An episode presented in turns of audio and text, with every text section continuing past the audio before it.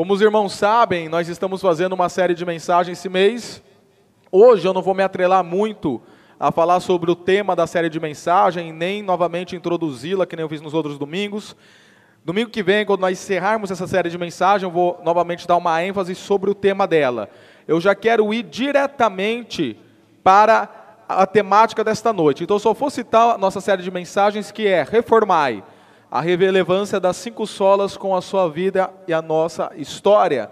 E agora eu quero ir diretamente para falar da sola de hoje, que é chamada a sola gratia, ou, em outras palavras, traduzido no português, apenas a Deus a graça, ou somente a graça. E nós vamos fazer isso já lendo o texto bíblico de Gálatas, mas antes de lê-lo também, eu quero fazer uma breve consideração. No primeiro e no segundo domingo, quando nós pregamos a primeiro cinco solas, o solo deu glória, apenas a Deus a glória, e solos Cristos apenas, sola escritura, apenas escrituras, nós fizemos isso no capítulo 1 de Gálatas, numa sessão que nós chamamos sessão pessoal, que é um momento que Paulo está fazendo uma defesa do seu apostolado e do evangelho que ele pregava, devido ao questionamento que estavam tendo sobre o ministério de Paulo. E a semana passada e esta semana, nós estamos pegando o capítulo 3 e o capítulo 4, até meados do capítulo 4 de Gálatas, que é uma sessão chamada de sessão doutrinária, que é o momento que Paulo vai fazer a defesa teológica e doutrinária do evangelho que ele pregou e ensinou. E pelo fato de ser um texto teológico e doutrinário, consequentemente, a pregação que busca expor o texto, ela tem um teor mais teológico e doutrinário. Vocês viram isso semana passada e verão novamente hoje, para falar do somente a graça.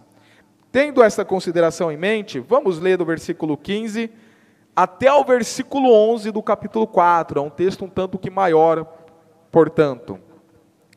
Irmãos, Humanamente falando, ninguém pode anular um testamento depois de ratificado, nem acrescentar-lhe algo. Assim também as promessas foram feitas a Abraão e ao seu descendente. As escrituras não dizem aos seus descendentes, como se falando de muitos, mas ao seu descendente, dando a entender que se trata de um só, isto é, Cristo. Quero dizer isto, a lei que veio 430 anos depois, não anula a aliança previamente estabelecida por Deus, de modo que venha invalidar a promessa. Pois, se a herança depende da lei, já não. É, a herança depende da lei, já não depende de promessa. Deus, porém, concedeu, preste atenção nessa palavra, gratuitamente a Abraão, mediante promessa. Qual era então o propósito da lei? Foi acrescentada por causa das transgressões até que viesse o descendente, a quem se referia à promessa, e foi promulgada por meio de anjos, pela mão de um mediador. Contudo, o mediador representa mais de um, Deus, porém, é um. Então, além opõe-se às promessas de Deus? De maneira nenhuma. Pois se tivesse sido dada uma lei que pudesse conceder vida, certamente a justiça viria da lei. Mas a Escritura encerrou tudo debaixo do pecado, a fim de que a promessa, que é pela fé em Jesus Cristo, fosse dada aos que creem. Antes que viesse essa fé, estavam sob custódia da lei, nela encerrados até que a fé que haveria de vir fosse revelada. Assim a lei foi o nosso tutor até Cristo, para que fôssemos justificados pela fé. Agora, porém, tendo chegado à fé, já não estamos mais sob o controle do tutor. Todos vocês são filhos de Deus mediante a fé em Cristo Jesus. Pois os que em Cristo foram batizados, de Cristo se revestiram. Não há judeu, nem grego, escravo, nem livre, homem, nem mulher, pois todos são um em Cristo Jesus. E se vocês são de Cristo, são descendência de Abraão e herdeiros segundo a promessa. Digo, porém, que Enquanto o herdeiro é menor de idade, em nada difere de um escravo, embora seja dono de tudo. No entanto, ele está sujeito a guardiães e administradores, até o tempo determinado por seu pai. Assim, assim também nós, quando éramos menores, estávamos escravizados aos princípios elementares do mundo. Mas quando chegou a plenitude do tempo, Deus enviou seu filho, nascido de mulher, nascido debaixo da lei, a fim de redimir os que estavam sob a lei para que recebêssemos a adoção de filhos. E porque vocês são filhos, Deus enviou o Espírito do seu Filho ao coração de vocês, e ele clama: Abba, Pai. Assim, você já não é mais escravo, mas filho, e por ser filho, Deus também o tornou herdeiro. E na conclusão da mensagem, nós leremos depois do versículo 8 ao versículo 11. Quantos de vocês aqui já ouviram falar de um homem chamado John Newton? John Newton, ele foi compositor de uma música chamada Amazing Grace, que traduzido ao português é Maravilhosa Graça. A história de John Newton, ela é muito interessante. E para eu não falhar na história dele, eu peço licença para os irmãos para ler uma parte dessa história de John Newton. Depois de um curto tempo na Marinha Real, John Newton iniciou sua carreira como traficante de escravos. Certo dia, durante o navio de Newton, foi fortemente afetado por uma tempestade. O marinheiro que tomou seu lugar foi jogado ao mar.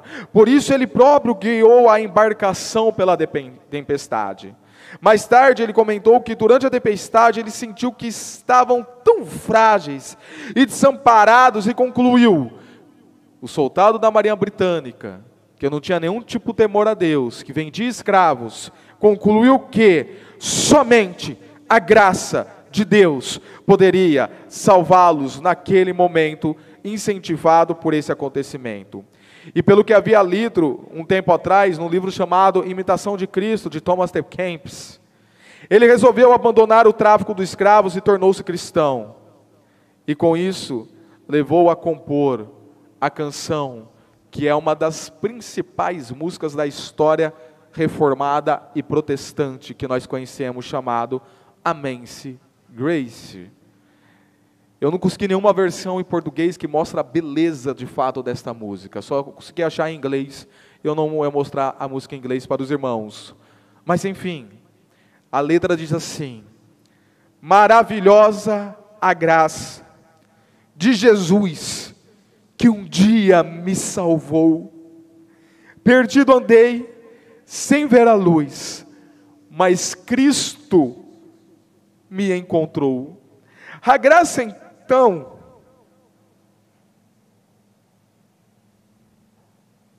meu coração do medo libertou. Ó, oh, quão maravilhosa salvação, a graça me otorgou. Promessas deu-me o Salvador, e nele eu posso crer. É meu refúgio e protetor em todo o meu viver. Perigos mil atravessei, E a graça me valeu. Essa expressão falou tanto ao meu coração nas madrugadas dessa semana. O quanto a graça me valeu. Eu são e salvo, agora irei ao santo lar do céu. Existe algo tão maravilhoso manifestado no discurso do Evangelho, nas Escrituras, que é a, a, o verdadeiro norte, sentido, significado de vida, chamado graça. Mas, mas nós temos tido a audácia de exterminarmos com o discurso da graça devido à nossa religiosidade. Pode passar, Gabriela, por gentileza.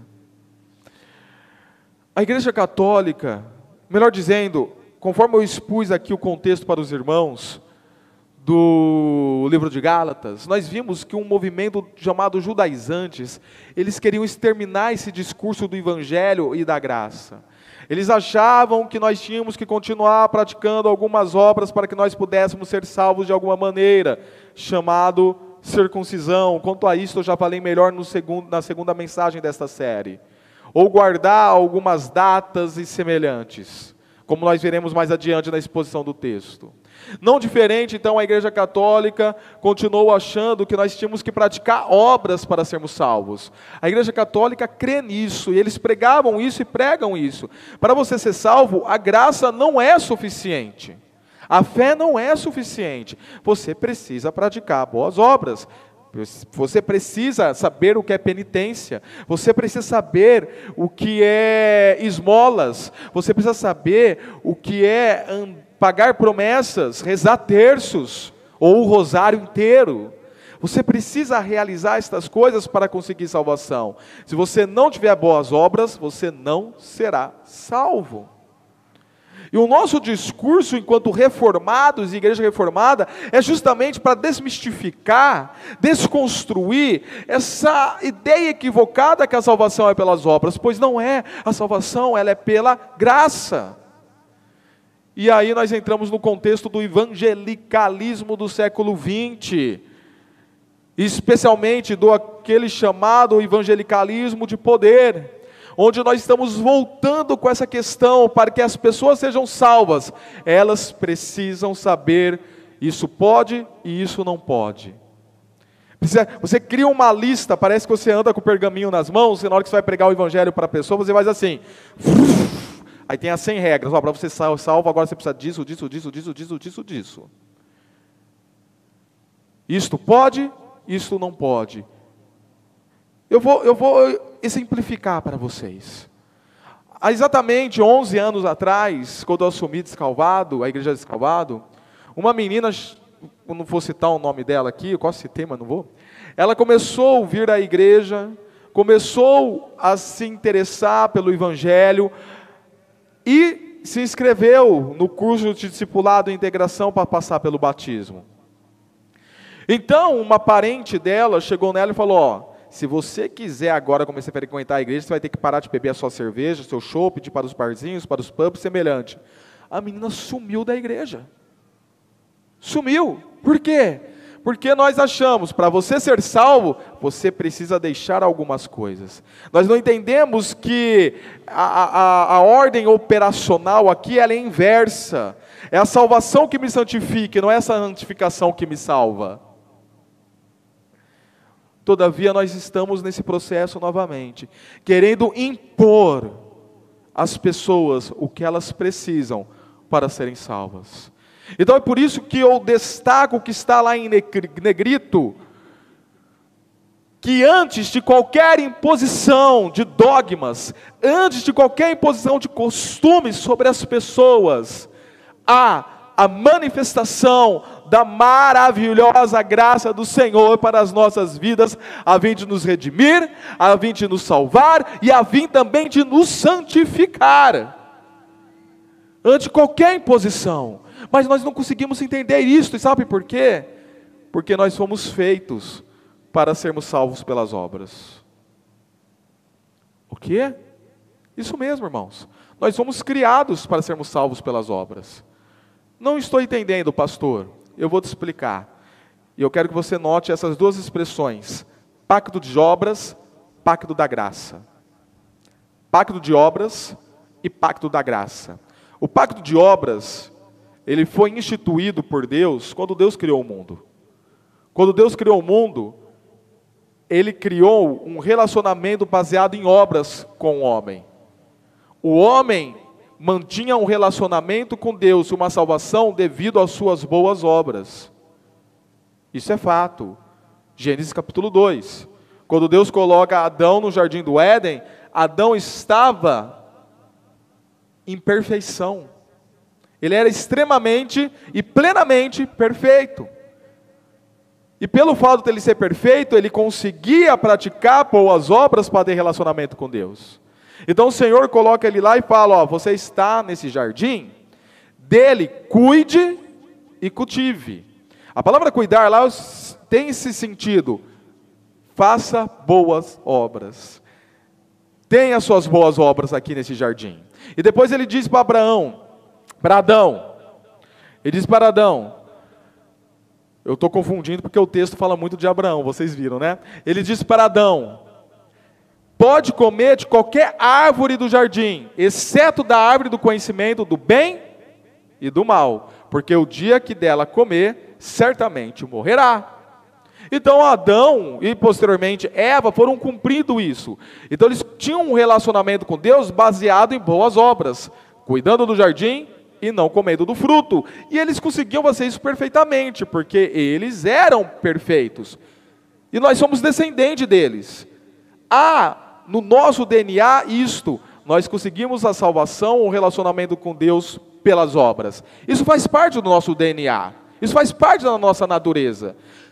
Todavia, a questão X entra em Gênesis 3, a queda. O pecado entra no mundo. A obra que Adão e que Eva deveriam cumprir, eles não cumpriram. Comeram do fruto do conhecimento do bem e do mal. E aquele estado de perfeição que eles viviam deixou de existir. Agora eles se tornam imperfeitos. E pelo estado de imperfeição, eles não conseguem mais cumprir obras.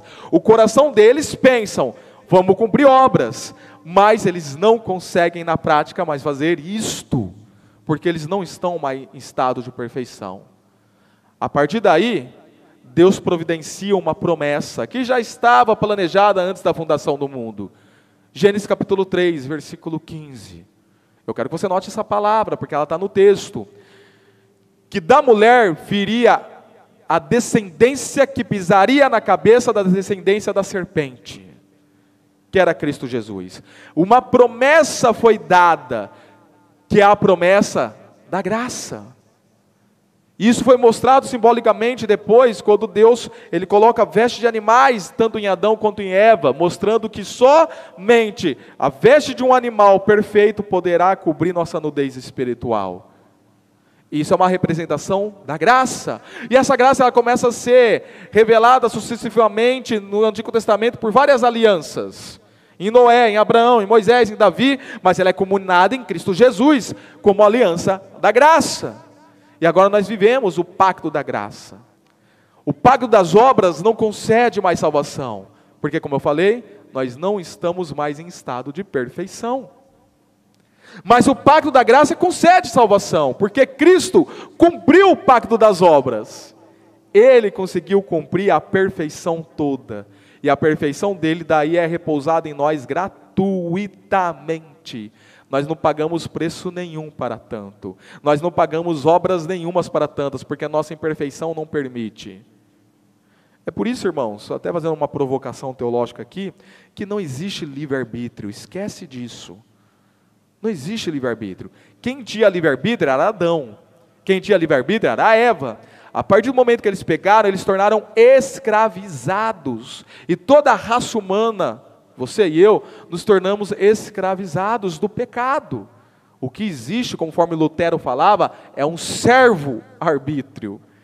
Arbítrio, as nossas vontades, é, significa desejo de vontades. As nossas vontades, nossos desejos, eles são escravizados pelo pecado. Eu não ajo livremente. Eu ajo de forma escravagista pelo pecado que habita em mim, até Cristo vir e me libertar. Então coloque isso na sua mente, irmãos. Nós temos essa tendência de queremos salvação pelas obras, conforme os católicos, conforme os judaizantes, conforme o evangelicalismo, conforme muitas vezes a nossa integridade própria, porque isso é inato de cada um, devido à criação. Mas o pecado quebrou isso, e você não vai conseguir. Conforme eu disse semana passada, sua integridade não vai te salvar. O fato de você não roubar, não beber, não fumar, não, é, não matar, não vai te salvar. Não vai. Esquece disso. O que vai te salvar é Cristo ortogando a graça dele para a sua vida. Então, antes você, você querer começar, ah, eu tenho que fazer isso, eu tenho que deixar de fazer aquilo, primeira coisa, queira se envolver com a graça, conhecer o discurso da graça e a manifestação dela sobre a sua vida e a vida dos outros que estão em volta de você. Pode passar para o próximo slide, Gabriela? E nós vamos compreender essa afirmação que eu fiz,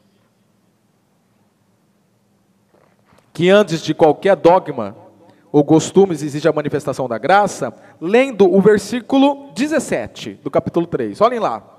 Vai ser, esse vai ser projetado. 3,17. Porque esse versículo, ele é a chave de todo o texto que nós lemos. Ele é, ele é o versículo chave de todo o texto. Olha o que diz Paulo. A lei, a lei, aquela lei que foi dada a Moisés, que veio 430 anos depois. Nós vemos isso lá em Êxodo capítulo 12, versículo 40. Moisés já tinha, Abraão já tinha falado em Gênesis 15 que o povo ia ficar 400 anos no Egito. E depois lá em Êxodo 12, 30 mostra que depois da promessa, 430 anos depois veio a lei. Então a lei que veio 430 anos depois da promessa não anula a aliança previamente estabelecida por Deus. Que aliança? A aliança da promessa dada a Abraão, que era uma revelação da aliança da graça. Não anula de modo que venha invalidar a promessa. Para nós entendermos melhor o que Paulo quer dizer aqui, vamos ler Hebreus capítulo 9, versículo 16 e 17. Olha o que, Paulo, olha o, que o autor de Hebreus diz. No caso de um testamento, é necessário que se comprove a morte daquele que o fez. Pois um testamento só é validado no caso da morte. Então, se você não comprovar a morte da Sônia, a Juliana não vai ter ainda direito a nenhum atestamento. Quando a Sônia continuar viva, a Juliana não tem direito nenhum à herança. A lei só seria válida se a promessa tivesse morrido, mas a promessa nunca morreu. A aliança nunca morreu.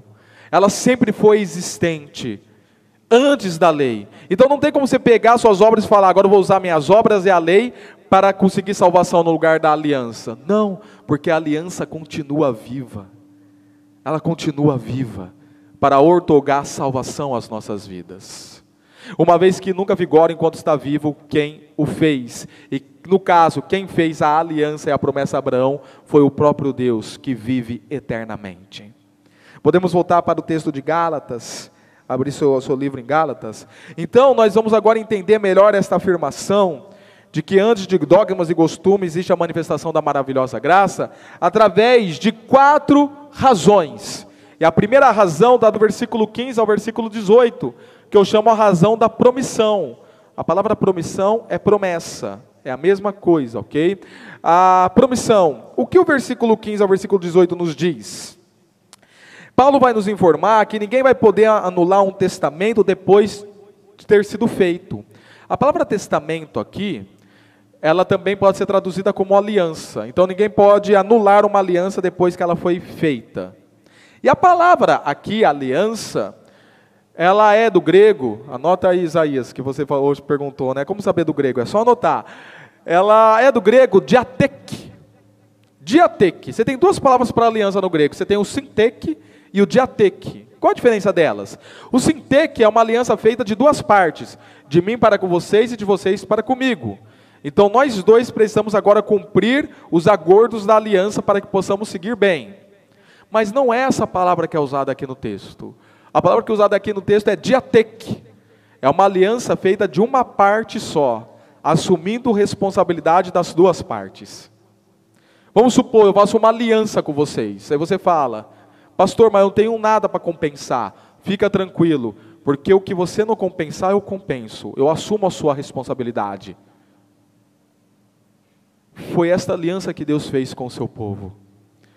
Deus fez uma aliança da seguinte forma: eu assumo a responsabilidade da parte de vocês.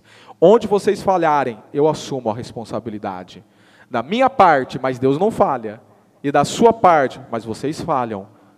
É por isso que Cristo morreu na cruz para pagar as consequências da nossa parte, porque nós não conseguimos cumprir, mas Deus tinha assumido a nossa responsabilidade. Por isso que Cristo morre na cruz. E é por isso que Paulo usa essa palavrinha preciosa aqui, a aliança feita apenas de uma parte, que é de Deus para conosco. E aí ele continua dizendo: ó, as promessas foram feitas a Abraão e ao seu descendente. Note bem, as promessas foi feita à pessoa de Abraão e não ao, aos descendentes no plural de Abraão, mas ao descendente no singular, porque essa promessa que foi feita a Abraão se cumpriria em Cristo.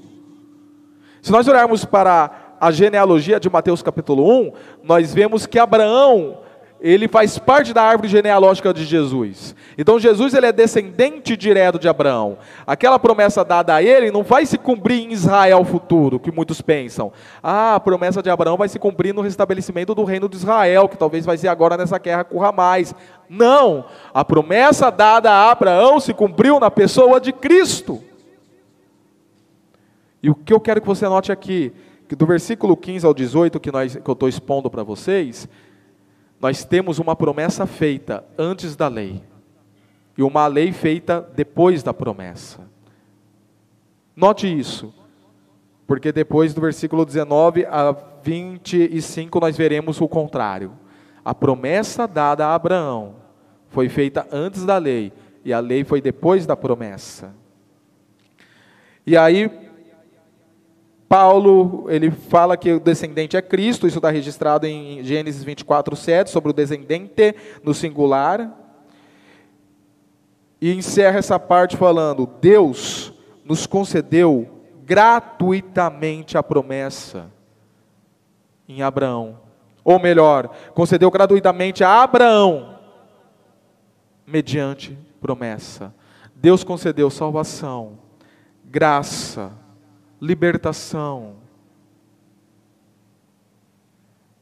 herança pela promessa e não pela lei. Porque a lei nem existia. E não por boas obras, não pela integridade de Abraão.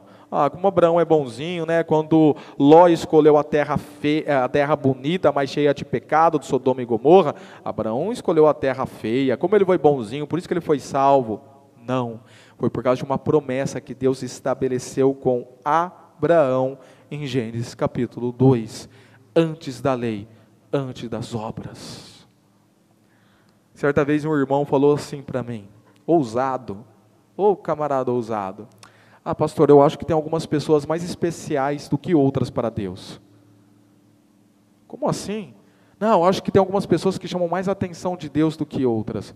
Não, me faz um favor, irmão, você não conhece o discurso da graça. Mas por que depois que eu aceitei Jesus, eu vejo que uns oram mais, outros oram menos? Mas note bem, irmão, você não foi salvo porque você orava mais, outros menos. Você foi orado, você foi salvo pela graça. Você foi salvo pela promessa e não pela obra de oração que você praticaria posteriormente. A graça te salvou antes de você orar bonito e mais do que os outros. Quando nós entendemos isso, irmãos, isso trabalha um pouco com a nossa humildade. Até por isso que Paulo fala em Romanos 12, para que ninguém tenha um, um, um sentimento, uma, uma, um entendimento de si mesmo muito elevado. Não, menos, menos, bem menos. Nós precisamos ser humildes e entendermos isso não é super espiritualidade, não é isto, aquilo, aquilo, outro, não é o fato de eu ser um dizimista, um bizimista, um trizimista. Tem algum trizimista aqui? É, enfim, não, não é o fato disso que vai mostrar, nossa, o quanto eu sou espiritual, o quanto eu sou bom para Deus. Não, porque se você é trizimista, bizimista ou dizimista, você é, porque antes disso, Deus olhou para você e falou: coitado, não vai conseguir. Não vai, está tentando, está tentando, mas não vai conseguir. Vou dar um presente para ele. Eu vou dar um presente, eu vou dar a minha graça, conforme diz aqui, concedeu gratuitamente a Abraão. O que é uma coisa gratuita? Daqui um dia eu vou dar no aniversário da, Mar, da Maria. Espero levar o presente que eu estou devendo até hoje para o Isaías. Né? Mas nós vamos comprar, viu, Patrícia? Aí eu pego esse presente que eu vou dar por Isaías, o presente que eu vou dar para Maria. Hã? Isaac, Isaac, Isaac, tá? Desculpa. Nossa. Meu Deus, é a graça onde fica. Enfim, é, o presente que eu vou dar para o Isaac, ou, ou para Maria, ou para qualquer um de vocês, quando eu te der o presente, você vai pagar por ele? Se eu chegar aqui com esse celular, não, esse celular é muito caro, deixa quieto. Se eu chegar aqui com isso da, com, esse, com esse recipiente aqui, com essa caneca, e dou para o Leonardo, né? Fala, é seu. Leonardo, me dá 10 reais. É presente? Se tornou presente? Não. Eu, tô, eu estou dando de graça? Não, ele está pagando por isso. Para ser graça, ou de graça, ou gratuito, ele não tem que me dar nada em troca. Nada. É isso que é a salvação, irmãos. A salvação é um presente, ela é um dom que você não tem que dar nada em troca a Deus. Não tente fazer isso. Sabe por quê? Eu só vou ter um dia, se eu pensar na minha realidade hoje, eu só vou ter um dia uma Ferrari uma um Camaro. Eu só vou ter um dia, pode ser o preto, eu prefiro. É, eu só vou ter um dia se alguém me der com o IPTU, com o IPVA garantido, tá bom? Né? Com o seguro garantido e com a manutenção do carro garantida. Porque eu não tenho condição nenhuma de comprar e manter um carro desse. Se alguém não me der isso, com todas as garantias, eu não posso ter um Camaro. Porque eu não tenho condição para comprar um Camaro. Assim somos nós. Nós não temos condição para comprar a salvação. Nenhuma. Para nós termos a salvação, ela tem que ser de graça, com toda a garantia dada para nós podermos chegar na eternidade. É por isso que a graça ela não somente salva, mas também santifica, conforme Paulo expõe lá em Tito capítulo 2, versículo 11, quando ele diz: "A graça do Senhor se manifestou salvador a todos os homens, e ela nos ensina a renunciar nossas paixões". É a graça. Para crescer espiritualmente, nós precisamos nos envolver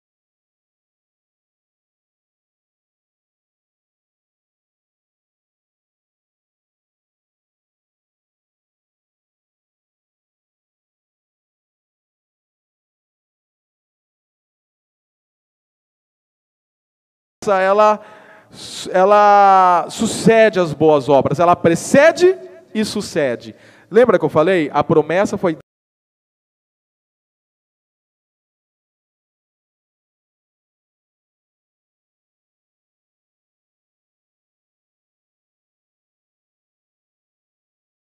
A promessa ela é dada antes da lei em Abraão e ela é cumprida em Cristo depois da lei. Então ela precede e sucede a lei é, ela é o começo e o fim, portanto, da nossa salvação, e não a lei. É por isso então que a segunda razão é a razão da sucessão. Paulo vai nos mostrar então do versículo 19 a 25 o seguinte, com uma, começa com uma pergunta, né? Então qual era o propósito da lei? Porque se a lei não salva, por que ela foi instituída? Aí nós temos duas possíveis respostas. A primeira resposta está lá em 1 Timóteo, capítulo 1, do versículo 8 ao 9. Olha o que diz: Sabemos que a lei é boa se alguém a usa de maneira adequada. Também sabemos que ela não é feita para os justos, mas para os transgressores insubordinados. Pode parar por aí. Então, de repente, a lei ela foi dada por causa da nossa transgressão para frear. Imagina um monte de pecadores sem graça nenhuma vivendo uma vida de qualquer maneira. Uma, uma vida de anarquia que não tem lei. Cada um fazendo o que quiser. Ia ser uma beleza, ia ser uma coisa tranquila. Um ia cortar o outro, um ia matar o outro, um ia chutar o outro, um ia roubar o outro. Ia ser uma coisa maravilhosa, né? É o mundo do anarquistas, é o que eles gostariam, eu acho. Então, a lei foi dada para dar uma freada nas transgressão, não para salvar, mas para frear a bagunça. Essa é uma possível resposta. A segunda possível resposta está lá em Romanos capítulo 7, versículo 9 a 11, quando Paulo vai falar então que foi dado por causa das transgressões. Talvez é por causa disso. Antes eu vivia sem a lei, mas quando o mandamento veio, o pecado reviveu. Como assim? Não existia pecado? Não, existia. A questão é que eu não tinha consciência do pecado. Mas quando a lei se manifestou e eu vi que eu não consigo cumprir a lei, eu então tive uma consciência eu sou um pecador. Ontem foi interessante que lá na porta da igreja, no hall de entrada, estava a Gabriela e mais algumas mulheres né, conversando, e o Tiago Luz, o Tiago Sabino e eu um pouco adiante, nós precisávamos falar com a Gabriela. Eu peguei e falei, ô pecadora miserável, venho aqui. E ela veio. Eu peguei e falei, nossa, que interessante. Eu falei, pecadora miserável, você já identificou. É, mas eu sou. Ela respondeu. E como ela sabe que ela é? justamente porque ela não consegue cumprir todos os mandamentos e todas as leis, igualmente a todos nós. Então, por isso que a lei foi dada. Essa seria a segunda resposta, para nós compreendermos que nós não conseguimos cumprir a lei. Pode continuar. Descobri que o próprio mandamento destinado a produzir vida, na verdade, produziu morte. Pois o pecado, aproveitando a oportunidade dada pelo mandamento, enganou-me e por meio do mandamento me matou. E aí Paulo continua falando lá em Gálatas, então que o propósito da lei foi para revelar nossas transgressões até que viesse o descendente. a quem se referia a promessa, que é Cristo Jesus, conforme eu falei. Essa lei, aí ele vai falar, essa lei foi promulgada por meio de anjos, porque se crê que anjos estavam junto com Deus e Moisés quando a lei foi dada no Sinai, na mão de um mediador que seria Moisés. É, e depois segue, o mediador representa mais de um, Deus, porém, é um. Isto é, Moisés representava o povo e Deus nessa mediação, Deus, porém, é um, é só Ele que assume toda a responsabilidade da mediação, conforme eu falei no início da, do versículo 15. Então Paulo segue dizendo que a lei, com, uma, com outra pergunta, a lei se opõe à promessa de Deus, à promessa de Abraão? De maneira nenhuma. Se a lei se opôsse às promessas, então a salvação, a justificação viria pela lei, mas ela não vem pela lei. Pelo contrário, tudo se encerrou debaixo de, tudo se encerrou debaixo do pecado. A escritura, a lei encerrou tudo debaixo do pecado. O que isso quer dizer? O que eu já expliquei para vocês, que eu vou citar em Deuteronômio capítulo 27, 26. Maldito quem não puser em prática as palavras desta lei. Nós não colocamos. É por isso então que a lei colocou tudo debaixo do pecado, porque nós pecamos pelo fato de não conseguirmos cumprir toda a lei. Para quê? Para que a promessa que é em Jesus Cristo fosse dada para aqueles que creem. Sola fide, apenas a fé, conforme já pregado semana passada. E aí, para encerrar essa sessão, Paulo ele faz a, a seguinte jogada. Antes que viesse essa fé em Cristo Jesus, a graça e, sobre, e outras coisas semelhantes, nós estávamos sob a custódia da lei. Até pelo fato que eu já expliquei para vocês. A lei, ela foi o nosso tutor até Cristo. Eu quero que você agora preste atenção aqui quando Paulo fala isso. A lei foi o nosso tutor até Cristo. A palavra aqui usada é a palavra paidagogo. Quem é pedagogo aqui? Levante uma das suas mãos. Ó. Temos alguns pedagogos e pedagogas, na verdade, todas pedagogas aqui. O seu, o seu título está escrito aqui, tá bom? Em Gálatas. A palavra aqui, tutor, é o paidagogo, de onde vem a palavra pedagogo. O que era o pai da Gogo? O pai da Gogo era o escravo da família que pegava a criança e levava até a escola em segurança e trazia de volta para casa. Então era aquele escravo que fazia a ponte da criança para o mundo da educação. Ia e voltava. É a palavra pai da Gogo. A lei era isso. A lei era colocada para nos educar, para nos proteger de nós mesmos até chegar a Cristo Jesus. Para isso que ela foi dada, mas não para a salvação. E de alguma forma ela também revelava Cristo nisto. Porque quando a lei foi dada em Êxodo 20, foi dado como uma aliança, a aliança da lei, a aliança mosaica, a aliança sinaítica, que apontava também para Cristo.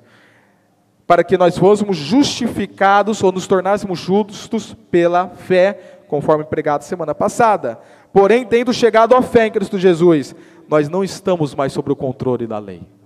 Não estamos sob mais o controle do tutor. Não estamos mais sob o controle do pai da Gogo. Por quê? Mateus 5,17. Jesus fala assim: Não pensam que eu vim abolir a lei e os profetas. Não vim abolir, mas cumprir. Jesus não veio para abolir a lei, ele veio para cumprir a lei no nosso lugar para que a perfeição dele fosse imputada em nossa vida, para que nós fôssemos salvos. De certa forma, nós podemos falar, nós fomos salvos, sim, porque nós cumprimos a lei. A lei que Cristo cumpriu, que foi colocada em nós, gratuitamente. Cristo cumpriu toda a lei. Ele foi a perfeição necessária para conceder salvação. Nota de rodapé. Por que Jesus assumiu o seu ministério a partir dos 30 anos? Já pararam para pensar? Pô, era Jesus, mas só a partir dos 30 anos ele começou o ministério dele? Porque era a lei. Todo sacerdote tinha que começar seu sacerdócio a partir dos 30 anos de idade. É por isso que Jesus esperou chegar aos 30 anos e começou o seu ministério para cumprir a lei. Perfeitamente. E agora que ele cumpre a lei, ele pode nos resgatar da lei e nos dar a salvação. É por isso que nós não estamos mais sob o controle do tutor. houve uma sucessão da lei para a graça em nossas vidas. Aí continua o versículo 26 a 29. A terceira razão da maravilhosa graça é a razão da sucessão, da superação, melhor dizendo. Eu fiz uma troca aqui, tá bom, irmãos? Da superação. A superação seria agora nós passando por esse período de sucessão, nós agora fomos passamos, estamos indo para a superação como filhos de Deus. Quando Paulo vai falar que todos agora que não estão mais no controle do tutor, do escravo, se tornam filho de Deus mediante a fé em Cristo Jesus. Sendo em Cristo Jesus batizados, isto é, introduzidos ao corpo de Cristo. A, a, a, tem uma doutrina preciosa aqui, chamada doutrina da união mística de Cristo. O que é a união mística? É o fato do momento que você crê, você é unido misticamente ao corpo de Cristo. Quando Paulo fala em, Roma, em 1 Coríntios 12, em Romanos 12, sobre o corpo de Cristo, que nós somos membros desse corpo, ele não fala de somente uma forma figurativa, viu irmãos? É literal. Nós somos introduzidos ao corpo espiritual de Cristo, ao corpo místico de Cristo. Agora, se Cristo, ele tem todas as benesses e é o descendente da promessa de Abraão, e se nós somos introduzidos ao corpo dele, consequentemente, nós também somos descendentes da promessa, porque nós nos unimos misticamente ao corpo de Cristo. Então, quando o texto fala que nós fomos batizados em Cristo, não é o batismo das águas, é o fato de nós sermos unidos ao corpo místico de Cristo. Essa mesma verdade falada lá de forma até mais clara em Romanos capítulo 6, versículo 4 e versículo 5. E agora que de Cristo nós fomos batizados, de Cristo nós fomos revestidos. Foi o que o Léo falou aqui. Do Cristo em nós é a esperança da glória. Do Cristo ser visto em nós, porque nós nos revestimos de Cristo. Vocês não estão vendo o meu corpo neste momento, vocês estão vendo uma roupa que está me vestindo. Vocês não estão vendo o meu ombro, as minhas coxas, o meu joelho, o meu pé, meu querido pé que. Vocês não estão vendo, porque eu estou vestido. Quando as pessoas olham para nós, elas não verão a nós, mas vão ver Cristo, porque nós estamos revestidos de Cristo, uma vez que nós somos filhos dele e fomos filhos de Deus e fomos unidos ao corpo. Olha que maravilhosa graça. Que maravilhosa graça. E nesse corpo não tem mais distinção de pessoas. Não importa se você é judeu, grego, escravo, livre, homem, mulher. Não importa se você é palestino ou hebreu, israelita. Não importa se você é argentino ou brasileiro. Não importa se você é palmeirense ou corintiano, são paulino. Não importa sim. Não importa. Não importa o que você seja, se você é grande, você é pequeno, se você é branco, se você é negro, não é mais negro que fala, agora é preto, né? Tem que falar preto, se eu falar negro é racismo. Sabia disso? No ano que vem eles trocam de novo, só para nos confundir. Não importa se você é latino, se você é norte-americano, se você é europeu, se você é japonês, se você é chinês, se você promocou o Covid no mundo inteiro, não importa. Não importa. Se você está em Cristo, você está unido no corpo de Cristo, e assim, todos nós somos um em Cristo Jesus. É a sucessão. E daí? Paulo encerra essa sessão falando assim: Então, se vocês se vocês são de Cristo, consequentemente vocês são descendentes de Abraão. E se vocês são descendentes de Abraão, consequentemente vocês são herdeiros da promessa. A promessa da graça, a aliança da graça que foi dada a Abraão, que se cumpriu em Cristo, que é o verdadeiro descendente, também é nossa porque nós somos introduzidos misticamente a Cristo Jesus. Maravilhosa graça. Como diz a música, maravilhosa graça, graça de Deus sem par. Como poder cantá-la? Como hei de começar? Ela me dá certeza, vivo eu com firmeza pela maravilhosa graça de Jesus. E aí, o último ponto dessa mensagem, a última etapa, que é a filiação. é do versículo 1 ao versículo 7. A filiação. É o fato agora então que nós somos filhos de Deus. Nessa sessão, Paulo vai nos mostrar que o herdeiro, quando ele é menor de idade, ele é igual o escravo. Está sujeito aos guardiões, está sujeito aos administradores. Porém, quando ele é emancipado, se torna maior de idade, ele desfruta de toda a herança.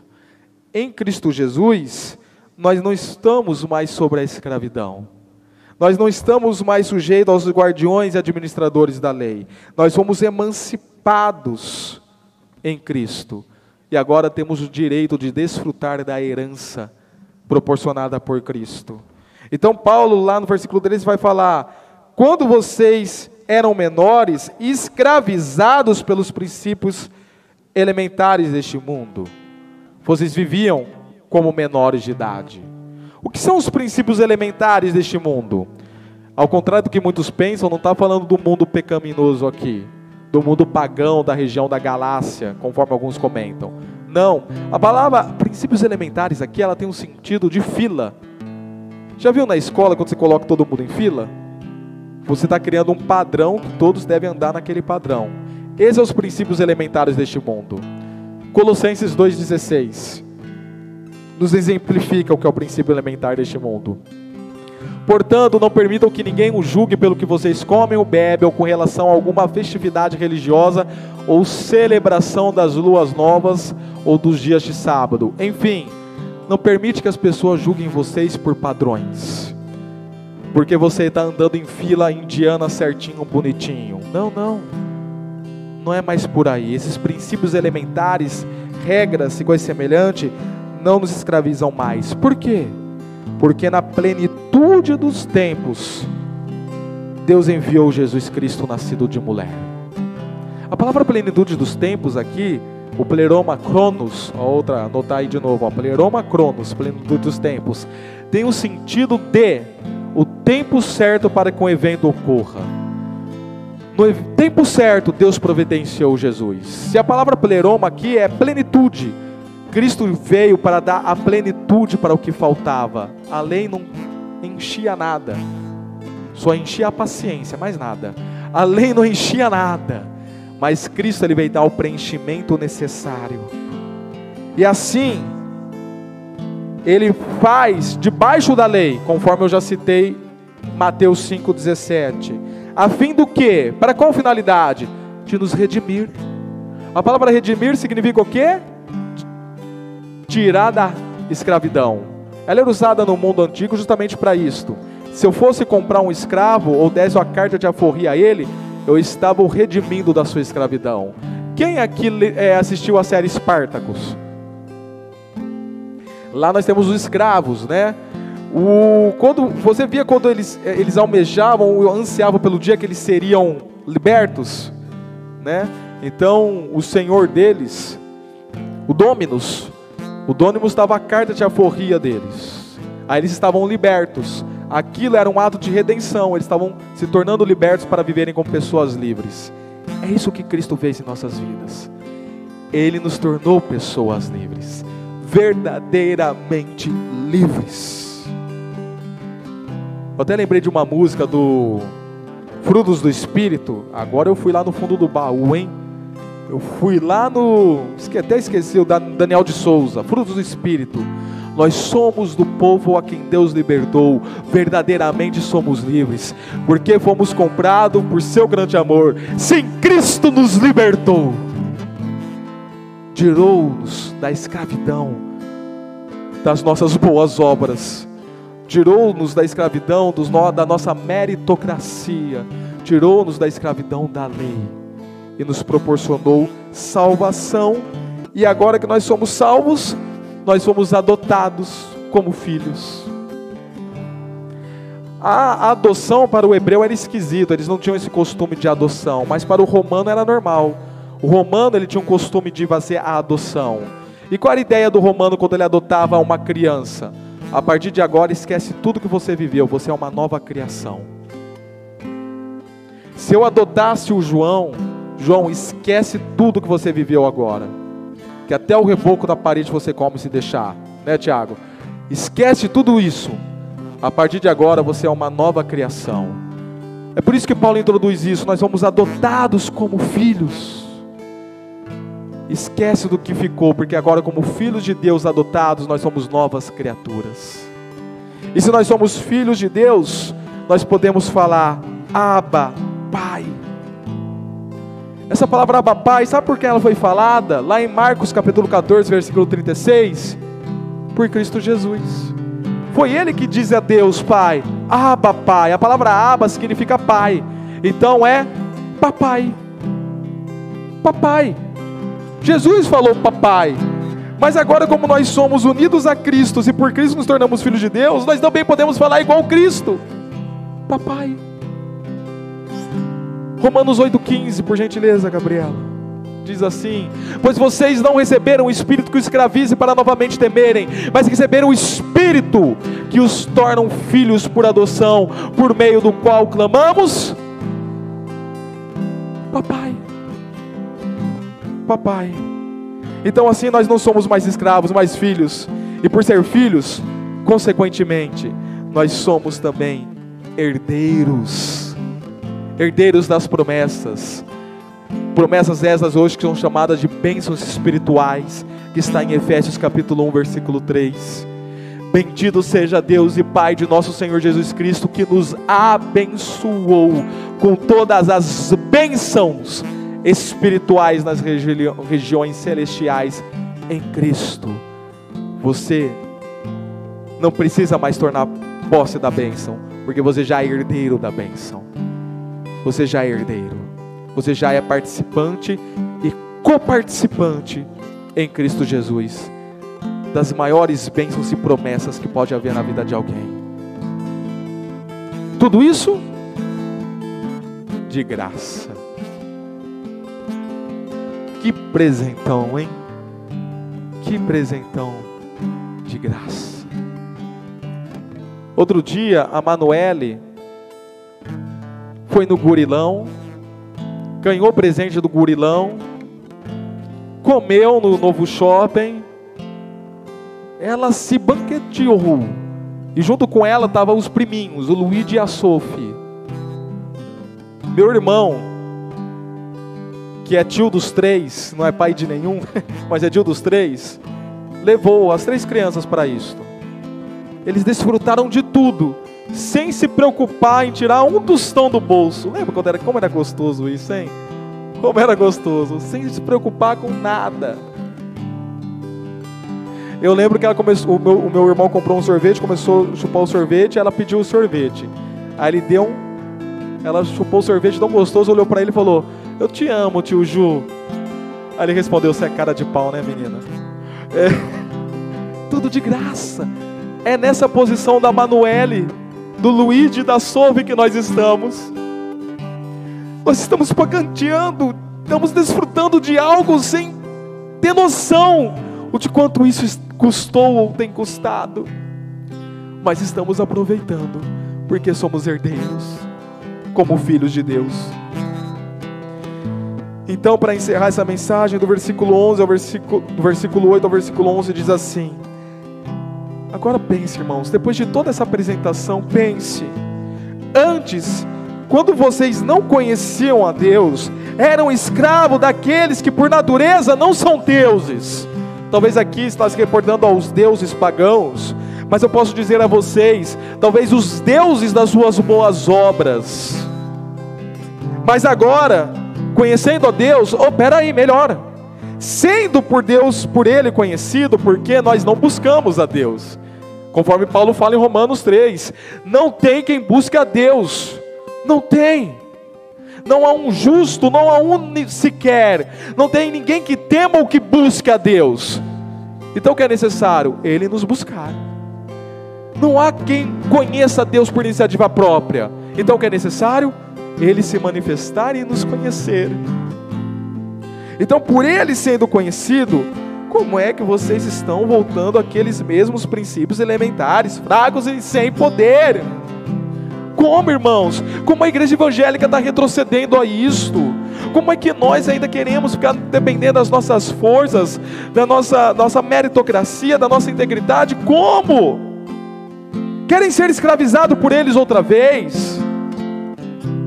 E nessa escravização da sua meritocracia, novamente o pecado vai ser ressaltado na sua vida para você ficar desesperado.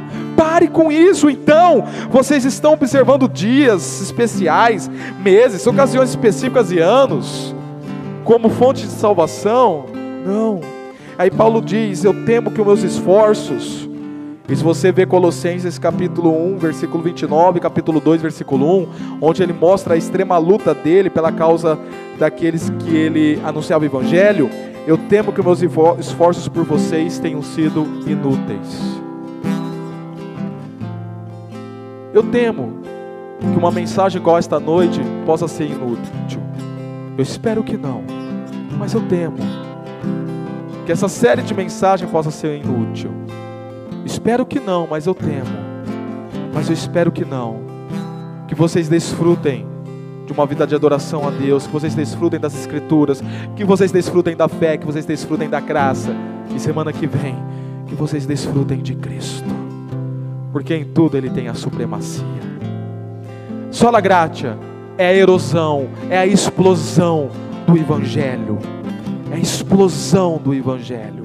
Então é por isso que nós falamos: em nada ponho a minha fé, senão na graça de Jesus.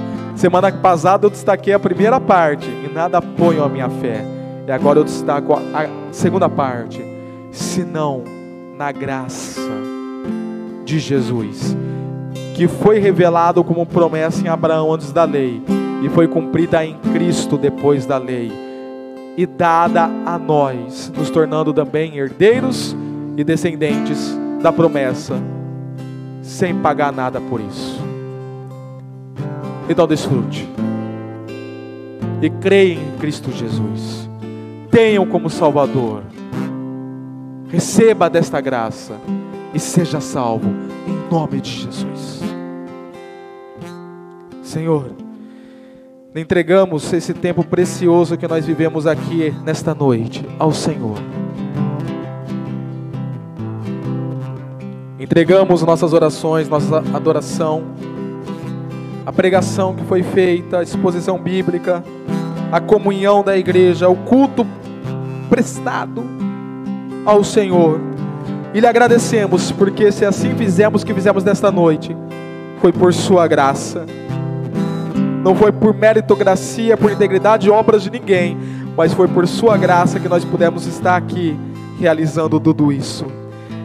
E é por isso que nós tributamos novamente isso aos seus pés. E lhe pedimos que o Senhor receba como adoração, como aroma suave as suas benditas narinas. E que o seu povo tenha sido edificado, extremamente ministrado e fortalecido, fortalecidos em saber e em graça diante da sua face. Em nome de Jesus e que o rosto do Senhor sobre nós resplandeça. Que o Senhor tenha misericórdia de nossas vidas e nos dê para sempre da sua paz, em nome de Jesus.